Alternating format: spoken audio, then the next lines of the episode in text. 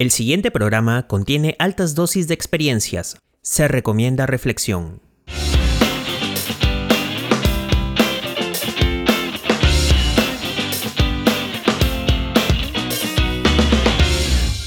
Estás escuchando el podcast Alfa y Omega, cuyo inicio y fin es el aprendizaje.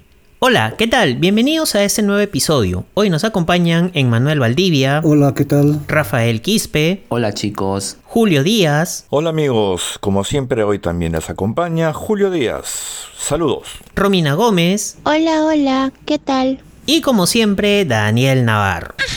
En esta ocasión vamos a hablar sobre una creencia en un paradigma educativo.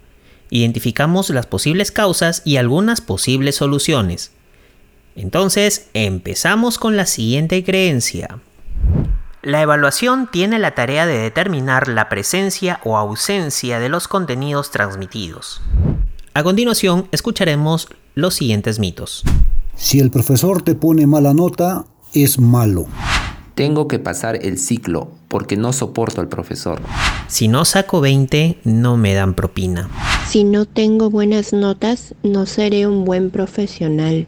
Tengo que estudiar porque si no el profesor me pone mala nota. ¿De dónde nace esta creencia? ¿Tal vez algún suceso o costumbre históricamente arraigada?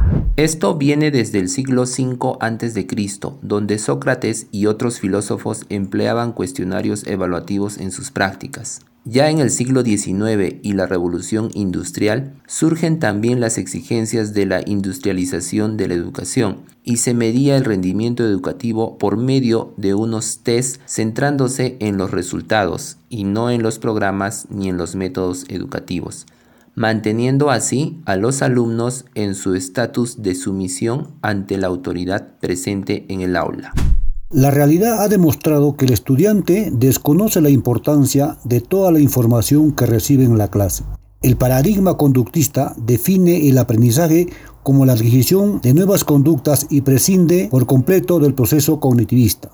Ve la asimilación de contenidos con hechos aislados y solo busca resultados a partir de la memorización, dejando de lado otros aspectos importantes del estudiante. Siempre nos han hecho creer que hay tres tipos de alumnos, los sobresalientes, los regulares y los pésimos, excluyendo del proceso todas las diferencias que hacen únicos a los seres humanos. Además, que de no ser el mejor o más destacado intelectualmente, podrá ser el más eficiente en el mundo laboral. Muchos alumnos tienen la creencia de que la universidad debe terminarse en cinco años a como dé lugar.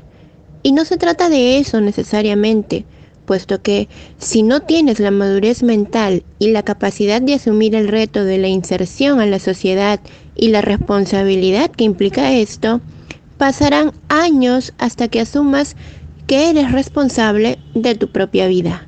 Aprobar no es sinónimo de aprender, ni mucho menos repetir el curso ciclo quiere decir que no se haya obtenido un aprendizaje. Enfocarse en la memorización, ya sea de datos, cifras o alguna definición, para después decirlas al pie de la letra, solo manifiesta el hecho de poseer una muy buena capacidad de tipo mnemotécnica, pero ello no significa la adquisición de algún aprendizaje.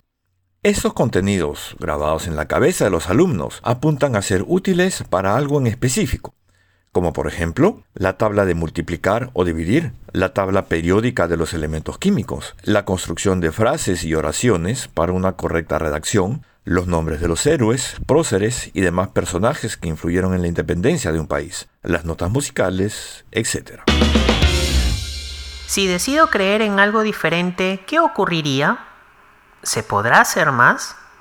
No todos los estudiantes son iguales para mejorar. Esto se podría desarrollar evaluaciones sumativas y de proceso, donde también se analice las capacidades de cada estudiante en particular, su desenvolvimiento y desarrollo de sus capacidades investigativas. En donde nos enfocamos más en sus habilidades y reconocimiento de sus talentos. Así explotar estos para una mejor motivación.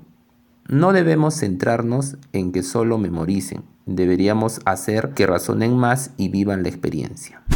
Hoy por hoy, tenemos que priorizar el aprendizaje significativo en nuestros estudiantes y procurar que el conocimiento y las preguntas partan de ellos. Debemos motivarlos y hacerles sentir curiosidad por la materia impartida a partir de experiencias reales. Eso nos permitirá explotar todo su potencial y competencias para que afronten los retos del siglo XXI, como el pensamiento crítico, la comunicación asertiva, la escucha activa, el trabajo colaborativo, la resolución de problemas y el aprender a aprender. Si llegaste hasta aquí, puedes comentarnos qué otras creencias de paradigma conoces. Gracias por escucharnos y recuerda compartir este podcast, es gratuito y muy educativo. No olvides en seguirnos en las siguientes plataformas, podcast.com, Google Podcast y por supuesto en Spotify. Nuevamente, muchas gracias y hasta el próximo episodio. Hasta aquí podcast Alfa y Omega.